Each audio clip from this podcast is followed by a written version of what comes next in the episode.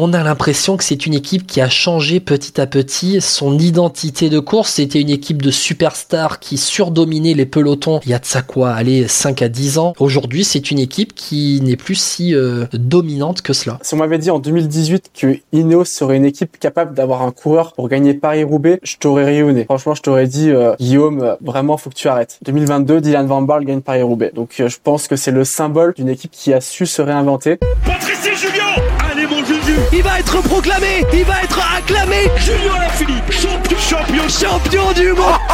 Attaque de Marlou.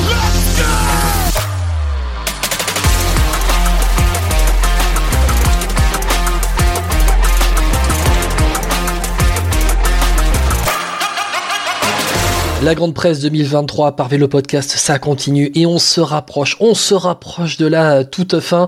On est à l'antépénultième présentation euh, de cette euh, saison 2023 avec euh, la Ineos. Et aujourd'hui pour parler de la team Ineos Grenadiers, on est avec Étienne Gourceau. Salut Étienne. Salut Guillaume, prêt à martyriser les pelotons avec les meilleurs grimpeurs du monde. Ah, t'as déjà pris position toi pour la Ineos, la team Ineos Grenadiers, donc Étienne Gourceau de, de Dico du Sport.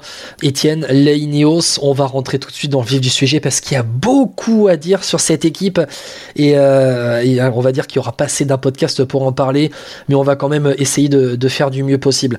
Euh, l'équipe Ineos, c'est euh, troisième équipe mondiale sur cette saison 2022, troisième sur le bilan 2020-2022, 39 victoires en 2022, mais on a l'impression que c'est une équipe qui a changé petit à petit son identité de course. C'était une équipe de superstars qui surdominait les pelotons il y a de ça quoi, aller 5 à 10 ans, on va dire même peut-être même il y a un peu plus de 5 ans. Aujourd'hui, c'est une équipe qui n'est plus si euh, dominante que cela. Si on m'avait dit en 2018 que Ineos serait une équipe capable d'avoir un coureur pour gagner Paris-Roubaix, je t'aurais rayonné. Franchement, je t'aurais dit, euh, Guillaume, euh, vraiment, faut que tu arrêtes. 2022, Dylan Van Barle gagne Paris-Roubaix. Donc, euh, je pense que c'est le symbole d'une équipe qui, qui a su se réinventer. Moins fort sur les grands tours. Pour la première fois depuis très longtemps, Ineos ou Sky n'a pas gagné de grand tour en 2022.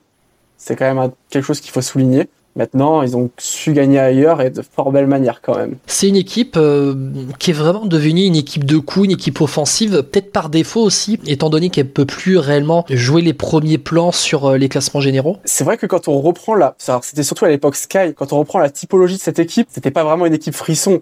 C'était euh, Christian Kness qui roule, qui s'écarte pour Michael Rogers, qui s'écarte pour Richie Porte, et quand Richie Porte s'écarte, en général, il y avait plus grand monde dans le peloton parce que tout le monde était essoré. Là, c'est vraiment une équipe qui a changé d'identité, qui s'est vraiment réinventée aussi dans sa façon de courir.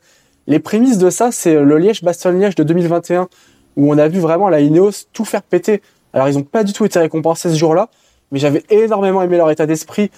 On avait vu un, Richard Carapace se lancer loin, Théo Geoghegan Hart aussi lancer les hostilités de loin. Comme je viens de le dire tout à l'heure, ça n'a pas payé mais c'était du beau vélo. Tu penses que c'est une équipe qui a été dépassée par euh, d'autres, et je vais finalement citer deux équipes qui l'ont dépassée peut-être, la UAE et la Jumbo Je pense pas qu'elle ait été dépassée par, par d'autres équipes, je pense que l'époque a changé. Le cyclisme de train, pour moi, c'est terminé. Peut-être que ça reviendra dans 5-10 ans, mais pour moi, pour le moment, c'est vraiment terminé. On a des coureurs comme Pogacar qui n'a vraiment osent attaquer à 40 bornes de l'arrivée. Au diable les coéquipiers, on y va, euh, all-in. on l'a vu sur le Tour de France 2022, mais même quand il va forger son succès, enfin pas son succès, mais son maillot jaune au Grand Bornand, il part à 30 km de l'arrivée et puis euh, pas besoin d'équipier limite. Donc cette, ce temps où il où comme j'ai dit tout à l'heure, un tel roule puis s'écarte, un autre roule puis s'écarte, etc. Ça n'existe plus avec des, euh, j'allais dire des zinzins qui attaquent à 40 bornes de l'arrivée. Bah, les trains ils explosent de, facto.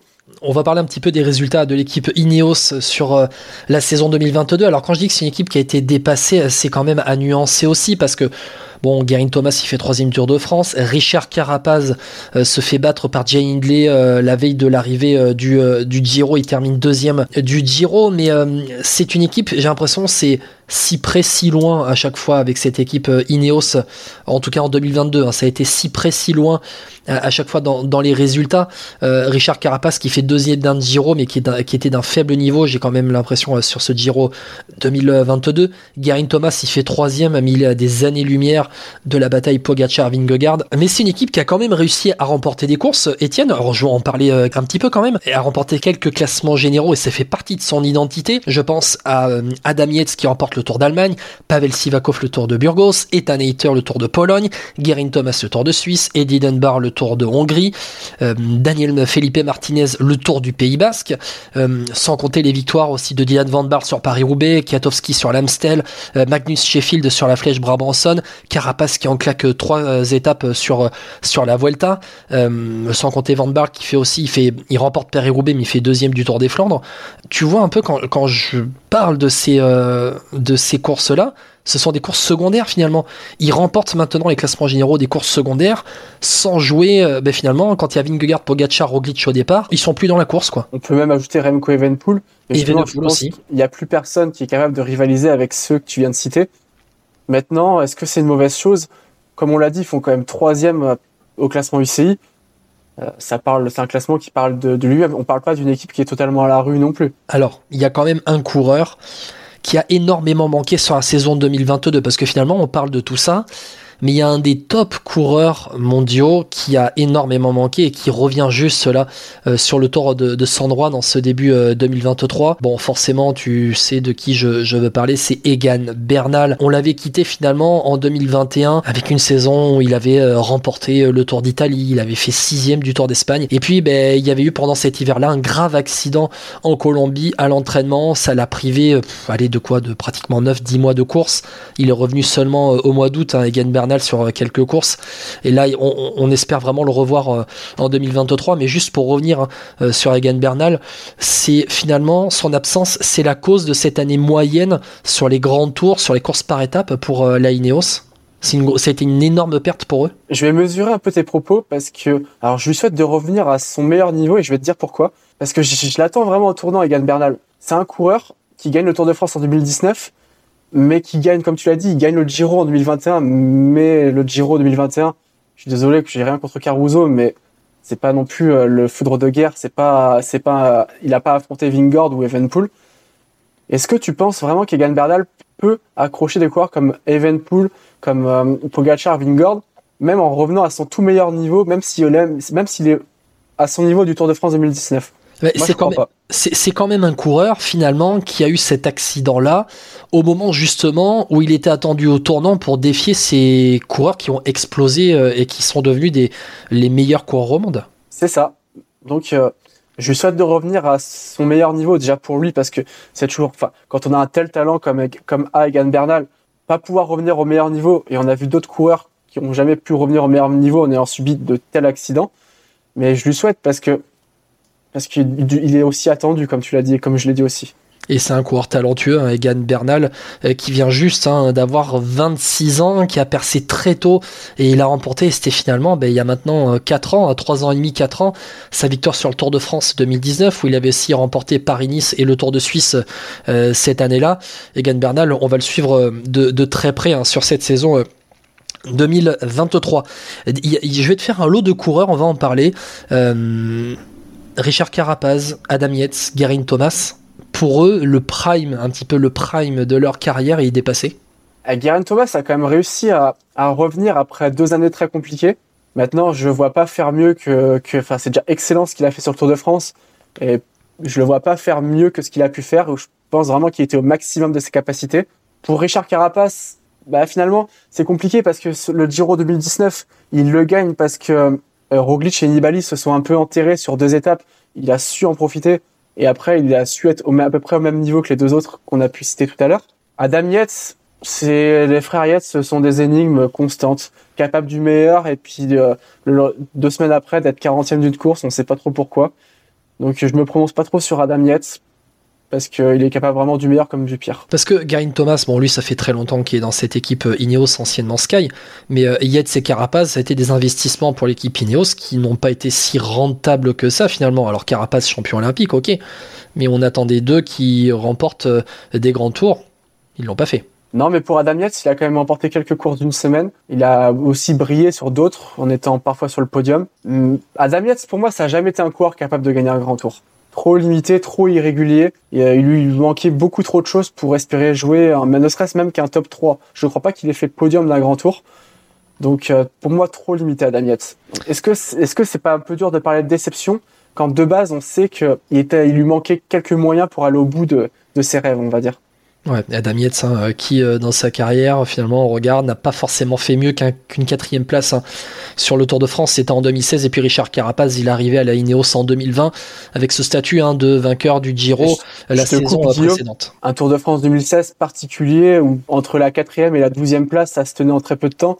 Rappelle-toi Bok Molema qui sur une chute passe de la troisième à la, de la deuxième à la douzième place au général. Les écarts étaient resserrés, personne attaqué sur ce Tour de France. Il a pu être bien placé, mais c'était particulier. Pour moi, elle n'a pas une si grande valeur que ça, cette quatrième place. On va parler de coureurs qui euh, ben, donnent un petit peu plus d'espoir à cette équipe Ineos. Je pense notamment à Daniel Felipe Martinez, euh, vainqueur du Tour du Pays Basque, troisième de Paris-Nice, euh, top 5 sur la Flèche Wallonne et Liège-Bastogne-Liège. Daniel Felipe Martinez qui, lui, a un tempérament très offensif. On le voit souvent, on le voit souvent à l'attaque, on le voit souvent placer une bonne pointe de vitesse. C'est celui qui a rapporté le plus de points à cette équipe Ineos la saison passée. C'est un peu le symbole de ce changement d'identité euh, Ineos. C'est un coureur offensif, c'est un coureur qui est complet, qui est capable de jouer placé, qui est pas mauvais dans les bordures, qui est pas trop mauvais en contre-la-montre non plus quand il le faut. C'est un nouveau coureur pour Ineos, une nouvelle identité. Après, à voir ce que ça peut donner sur un grand tour. Pour le moment, il n'a pas encore vraiment prouvé quoi que ce soit. Mais oui, oui, ça peut être un symbole de ce changement d'identité. Je pense qu'il y a d'autres coureurs qui répondent beaucoup plus à cela que, que Daniel Felipe Martinez, mais ça fait partie de ces changements, bien sûr. Daniel Felipe Martinez, hein, je regarde un petit peu, son meilleur classement sur un grand tour, c'est une cinquième place en 2021. C'est peut-être maintenant le step au-dessus qu'on attend de lui euh, d'être placé, euh, aller sur un podium d'un grand tour. Lui qui est toujours performant sur les courses d'une semaine, il est toujours au rendez-vous pour euh, jouer au moins le top 5 et ne serait-ce que, que le podium aussi. Deux autres coureurs, j'aimerais qu'on en parle un petit peu parce que ça fait partie de cette jeunesse aussi de la Ineos qui mise énormément sur les jeunes. Et je vais te faire un petit Euh, Carlos Rodriguez, Ethan Hayter. Ce sont deux jeunes. Là, là, on est, on touche dans du talentueux, très jeune. Il n'y a pas eu énormément de pression sur eux en, 2022. Ils ont performé. Là, quand même, il y a de la pépite. Hein. Quand on voit la saison de Carlos Rodriguez, c'est vraiment exceptionnel. Et qu'est-ce qui se serait pas passé s'il n'avait pas chuté sur la Volta Peut-être que c'est lui qui aurait fini sur le podium à la place de son compatriote Juan Ayuso. Mais c'est vraiment incroyable ce qu'il a fait, placé partout, dans les bons coups. Enfin, c'est, il fait un début de saison extraordinaire. Après, il, s'est fait un peu la caisse sur des courses World Tour d'une semaine, et puis il fait une Volta vraiment de très haut niveau. Un peu ralenti par sa chute, il finit septième, mais parce qu'il a fini la dernière semaine bandé de partout à cause d'une très grosse chute. Mais vraiment, Chapeau, 27e au classement Pro Cycling euh, Stats en 2022. Non, c'est solide, c'est clair. Carlos Rodriguez, hein, qui a quand même terminé la saison sur une cinquième place sur le Lombardia. Il a bien réagi en champion. Lui, le champion d'Espagne 2022, il aura 22 ans le, 2 février, euh, dans quelques jours là. Ça va être euh, un des coureurs à suivre dans cette saison 2022. Je te parle aussi des Tanater, ça fait partie de ces jeunes coureurs de la Ineos. Maintenant, ils vont plus seulement chercher les stars, la Ineos, ils vont chercher les jeunes coureurs à très fort potentiel, ils investissent sur eux et Ethan Hater, britannique qui plus est, est un peu le symbole aussi de ce changement d'identité. Tu sais qui me fait penser Ethan Hater? Ethan Hater, euh, spécialiste de la piste, qui grimpe euh, bien, sur qui ils investissent, euh, Garin Thomas Garin Thomas, tout à fait. Vraiment le même profil, parce que le public et même certains spécialistes disent Guerin Thomas, ouais, c'est quelqu'un qui s'est mis à grimper subitement en 2016, 2017. C'est pas tout à fait vrai. C'est quelqu'un qui était déjà dans des, dans, qui pouvait être dans les 30, 35 meilleurs de, d'un peloton. J'ai, j'ai revisionné l'étape de Luzardiden il y a pas si longtemps, euh, du Tour de, France 2011. Et Guerin Thomas, il est dans les 30 meilleurs. Il est, il est avec les meilleurs au pied de la dernière ascension. Il et pour toi, c'est, c'est de cette trempe-là? Il y ressemble. Alors maintenant, il, fera ce qu'il veut sur le vélo parce qu'il euh, est libre de faire ce qu'il veut. Mais je pense qu'il est capable très aussi bien de briller sur des classiques et pourquoi pas même sur des sur des Flandriennes parce qu'il est vraiment puissant. Il peut aller briller sur des courses à étapes, il peut se faire plaisir sur des chronos, il peut aller se faire plaisir sur des classiques ardennaises. Il n'a pas de limite, mais euh, on verra bien où est-ce qu'il se spécialise. Mais il peut très bien faire une carrière à la Garen Thomas et faire une carrière à la Garen Thomas, c'est quand même faire une plutôt bonne carrière. Ouais, Ethan Eter qui a remporté le Tour de Pologne. Pour remporter le Tour de Pologne, euh, sachant qu'Ethan Eter est, est, aussi quelqu'un qui sprinte très bien, qui a une bonne pointe de vitesse. Euh, oui. Bon voilà, faut savoir grimper un petit peu en Pologne. Juste euh, à titre de comparaison, pour apporter de l'eau au moulin un petit peu d'Ethan Eter sur les championnats du monde en fin de saison, il va faire quatrième du chrono et neuvième de la course en ligne. C'est un profil ultra complet et on, on, attend de lui un petit peu que ça performe pour 2023. Juste euh, finalement terminer un petit peu ce, cet état des lieux de la Ineos un peu sur la saison 2022 avec des coureurs aussi qui ont toujours été placés sur les Flandriennes. Ça fait partie de cette nouvelle génération. Magnus Sheffield, Ben Turner, Tom Pitcock, même si Tom Pitcock a aussi remporté l'étape de l'Alpe d'Huez sur le Tour de France, mais c'est un petit peu l'avenir doré de la Ineos sur les Flandriennes. On les attend là, on mise enfin sur des jeunes, euh, alors qu'avant on misait plutôt sur des stars. Et puis là, Sheffield, Turner, Pitcock, c'est un petit peu le centre de formation Ineos, j'ai l'impression aussi. Ouais, je n'oublierai pas Philippe Ogana sur les Flandriennes, qui a montré de belles choses. Sans... Alors il est plus vieux, mais pas si vieux que ça non plus. Attention. Oui, mais Philippe Ogana, je le mets un petit peu à part. Là, euh, Sheffield, Turner, Pitcock, c'est du britannique, même si Sheffield est, est, américain, mais c'est l'identité Ineos. Mais c'est vrai, j'aime bien le mot identité parce que pendant longtemps, l'identité Ineos, c'était de performer avec des Britanniques sur le classement général. J'ai parlé de Wiggins, qui a inauguré la, la, série. Maintenant, même si on peut dire maintenant que c'est Froome qui l'a fait parce que il a gagné la Vuelta en 2011. Après, il y a eu Chris Froome qui a eu un règne de 5-6 ans. Garen Thomas qui a pris le relais, qui continue à prendre le relais côté britannique. Maintenant, les Britanniques, c'est des feux follets, les Britanniques de la Ineos. J'ai envie de dire finalement, on parlait de changement d'identité tout à l'heure. Est-ce que finalement, les Britanniques sont pas le meilleur symbole de ce changement d'identité? On avait des Britanniques appliqués, sobres, bons grimpeurs, bons rouleurs, pas fantaisistes du tout, ça attaquait rarement, ça calculait aux voies de près. Et là maintenant, on a des chiens fous qui peuvent attaquer à 100 bornes de l'arrivée, ça, ça peut jouer all-in sur des courses c'est eux finalement le changement d'identité de la Ineos, je trouve. Oui, avec un. Moi, je, je, veux te parler de Magnus Sheffield, hein, Magnus Sheffield, euh, qui sur euh, les Flandriennes, il a remporté la flèche Brabanson quand même l'année dernière. Il était un petit peu malchanceux sur euh, sur les, les monuments, mais c'est un mec qui, à mon avis, il a que 20 ans, Magnus Sheffield. Il aura 21 ans au mois d'avril.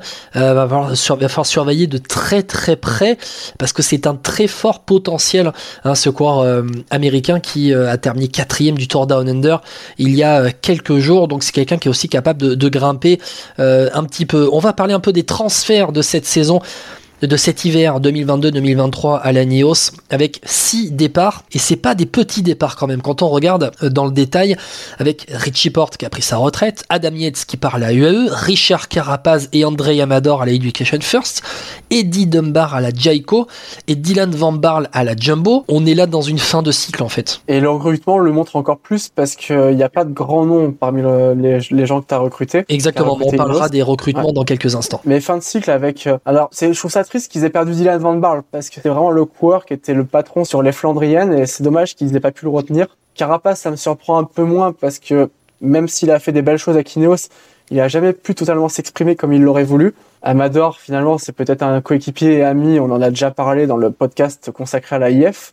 Dunbar, euh, c'est un coureur qui m'a un peu déçu, j'en attendais beaucoup il y a deux ans, c'était quelqu'un qui était capable alors pas sur les grands tours, mais pour aller jouer placé sur des courses vallonnées. Et il n'a pas été au niveau que j'aurais pu en attendre de lui. Ah, il a jamais réellement confirmé, hein, Eddie Dunbar, mais c'est vrai que le départ le plus surprise, alors Adam Yates qui part à la UAE, bon, ça va pas réellement changé de ce qu'il faisait chez Ineos à mon avis, euh, mais euh, Dylan Van Barle à la Jumbo, c'est peut-être ça finalement la plus grosse perte, parce que l'année où il remporte euh, Paris-Roubaix, il fait deuxième du Tour des Flandres, il part finalement dans une équipe rivale il revient finalement dans une équipe rivale. C'est ça, il revient là où il était avant, mais c'est une grosse perte. Alors on t'a parlé des Flandriennes, mais Dylan Van Barle, il faut pas oublier non plus que c'est un coureur qui était capable de tirer des bons bouts en montagne, notamment pour prendre des premiers très gros relais et, bien écrémer le peloton. C'était pas le plus manchot de, de tous les coureurs de la Ineos pour faire ça. Donc euh, on perd beaucoup et Ineos perd beaucoup avec euh, Dylan Van Barle qui s'en va. On va parler des arrivées, tu l'as dit, hein, c'est des arrivées, c'est jeune quand même, 5 arrivées à la Ineos pour 2023. Alors bon, Connor Swift, 27 ans, lui il arrive de la Arkea Samsic, mais il y a d'autres coureurs qui arrivent et là c'est jeune. Timen Aretzman qui arrive de la DSM, 23 ans. Léo Hayter, le petit frère d'Ethan Hayter, 21 ans. Léo Hayter qui arrive de la Hagens Bermans, qui a remporté le Baby Giro Giro en 2022, qui a remporté Liège-Bastogne-Liège Espoir en 2021, qui va faire troisième du championnat du monde du contre-la-montre Espoir il y a quelques mois en Australie. Et deux autres arrivées, il a 18 ans, c'est Joshua Tarling. Joshua Tarling, champion du monde junior du contre-la-montre en 2022, et un Canadien, Michael Leonard, 18 ans aussi. bon, la prochaine étape, on ira chercher directement chez les cadets. Pour Joshua Tarling, c'est pratiquement un cadet qu'on est allé chercher. Hein. Au final, si on va chercher des juniors comme Recon Evenpool, je pense qu'Ineos n'ira pas cracher dans la soupe. Blague à part, j'ai mis sur la jeunesse. Euh, est-ce que c'est une volonté? Parce que il y a quand même quelques leaders qui prennent de l'âge, notamment sur les grands tours. Après, on est dans un cyclisme où limite si t'as pas gagné un grand tour à 23 ans, t'as raté ta vie. Donc, euh, est-ce que Léo Hayter est pas capable de matcher avec les meilleurs euh, d'ici deux ou trois ans, voire moins, quand on voit Ayuso ou Carlos Rodriguez? Donc, oui, à voir, à voir. Arensman sera quand même une belle recrue. Il a été solide auprès de Romain Bardet sur le Giro. Il a été solide après tout seul sur le Giro aussi, donc bonne recrue capable de gagner aussi un contre-la-montre de fin de, Tour d'Espagne, hein, Timen euh, mm. Arensman. Euh, Leo Waiter, Leo Waiter, c'est euh, une des pépites hein, du cyclisme britannique sur les courses par étapes. Et j'ai même envie de te dire, finalement, peut-être plus encore que Ethan Hater sur les courses par étapes. Ah, largement. Ethan Hater a, un profil de maturité plus tardive, du moins s'il veut se concentrer sur les courses à étapes. Oui, Leo Hater, quand il, en plus, il a pas gagné le, Baby Giro, il a écrasé le Baby Giro. Donc euh, oui, oui, franchement, euh, quand on voit ceux qui gagnent le Tour de l'avenir ou ceux qui gagnent des courses comme le Baby Giro, qui était tenant du titre avant euh, Leo Hector du Baby Giro? C'était un certain Juan Ayuso. Il fait troisième de la Volta. Est-ce que Leo Hector, finalement, il peut pas être capable de faire un top 5 sur une Volta à la fin de l'année? J'ai envie de dire pourquoi pas. Hein. Pourquoi pas, on, surveillera. Euh, mais autre coureur à surveiller, et je vais euh, t'en parler euh, très vite fait, c'est ce petit Joshua Tarling qui aura tout juste un 19 ans au mois de février. Euh, qui lors de ses deux années junior euh, a quand même été euh, énorme. T'imagines, junior première année, il fait deuxième des championnats du monde du chrono, il va faire 13e de Paris-Roubaix junior. Junior deuxième année, il va remporter le Tour de Gironde qui est une épreuve qui révèle beaucoup beaucoup de jeunes coureurs talentueux. Il fait sixième du trophée centre Morbihan. Il va remporter le championnat du monde du chrono chez les juniors. Il remporte le chrono des Nations Junior, Joshua Tarling. Attention à ce coureur à suivre de très près dans les prochaines années peut-être pas dès cette saison, euh, peut-être à l'image d'un, allez, on va dire peut-être d'un, Wish de Rock euh, qui va être un peu euh, pouponné par Ineos, mais à suivre. Joshua Tarling. 2023 pour la c'est demain, c'est aujourd'hui pour l'équipe britannique. Finalement, ce qu'on attend, c'est le retour de Egan Bernal au sommet. Il est attendu sur le Tour de France. Bon, ben il est là, il est attendu au tournant maintenant. C'est ça, parce que la alors, elle a su se réinventer en 2022, mais je pense que si elle doit passer toute une saison complète sans gagner de grand tour, je pense que ça va quand même commencer à grincer des dents parce que ça reste une équipe programmée pour gagner des courses par étapes. S'ils ne le font pas en 2023, je pense que ça sera vu d'un mauvais œil. Et je pense que la crédibilité d'Egan Bernal sera encore plus entamé. Alors après, il faudra faire attention aussi avec Egan Bernal. On se remet pas comme ça d'un accident comme il a eu, euh, même si on a l'impression qu'il s'est euh, préparé un peu comme Rocky Balboa pour euh, revenir en 2023 et, tout défoncer. Egan Bernal, le, le, Colombien. On attend aussi aussi que les jeunes gagnent et performent. Je pense forcément, et je vais en reparler, de Carlos Rodriguez qui finalement a fait une fin de saison 2022, une Vuelta pleine de promesses, même si il n'a pas été récompensé à la fin. Je pense aussi à Ethan. On attend maintenant qu'il perce au haut niveau World Tour. Ethan Hayter, oui, euh, va falloir qu'il aille euh, continuer à progresser. Il prend de l'âge, il prit surtout de l'expérience en course euh, sur les courses l'année dernière en 2022. Faut qu'il franchisse des caps. Après, c'est toujours plus facile à dire sur le papier derrière nos micros que, que sur les vélos, là où c'est vraiment difficile. Mais oui, euh, on attend de lui qu'il fasse mieux que l'année dernière, c'est sûr. Après, on attend aussi peut-être de coureurs, allez, euh, je vais dire d'un Tim Arensman, donc je te parle de Carlos Rodriguez, mais d'un Pavel Sivakov, d'un Ben Tollett, d'un Luc Plap aussi, que ces coureurs-là, ils puissent euh, approcher maintenant des top 5 des grands tours ou des podiums D'un point de vue chauvinisme, ça serait bien que Pavel Sivakov accroche un top 3 ou un top 5 de grands tours. On sait que des coureurs français qui font des top 5 sur les grands tours, même si on a un peu plus sur les, 20, sur les 10 dernières années, ça se compte quand même sur les doigts d'une main, il me semble. Donc euh, s'il pouvait se rajouter à cette belle liste, ça pourrait être sympa. Dernier coureur, c'est euh, au niveau des Flandriens finalement, on les attend les Ineos sur euh, les Flandriennes avec le départ de Van Barle, Tom Pitcock, on va l'attendre, Magnus Sheffield, on va l'attendre. ça va être à suivre de très près hein, sur la saison printanière de, de la Ineos. À cela s'ajoute un Philippe Ogana qui je pense peut avoir des dispositions pour aller chercher, pour aller chercher peut-être pas de gagner tout de suite, mais il a un profil à la Fabian Cancellara finalement Filippo Ganna et on sait que Cancellara sur les pavés c'était pas le plus mauvais du monde. Ouais parce que finalement Filippo Ganna on n'a pas réellement parlé dans ce podcast là mais c'est un coureur un peu à part qui est le meilleur roller au monde. L'était-il encore euh, en 2022 Alors voilà je vais me poser la question mais très rapidement c'est un des meilleurs rollers au monde et c'est un coureur un peu à part quand même. C'est un coureur qui roule bien qui en montagne finalement est peut-être pas si mauvais que ça. On a vu sur les sur les pavés de Paris-Roubaix que c'était pas le plus manchot et il développait une puissance monstrueuse au moment de rentrer sur les pavés. Il sait faire pas mal de choses maintenant. Pareil, euh, faut pas laisser passer les trains. Le temps passe pour Philippe Ogana. Ce n'est plus ce jeune coureur de 23 ans qui fracassait tout le monde en chrono dès ses débuts. Le temps passe. Merci Étienne, le temps est passé pour nous dans ce mois de janvier pour présenter les équipes pour cette saison 2023 dans Vélo Podcast. Merci beaucoup de m'avoir accompagné.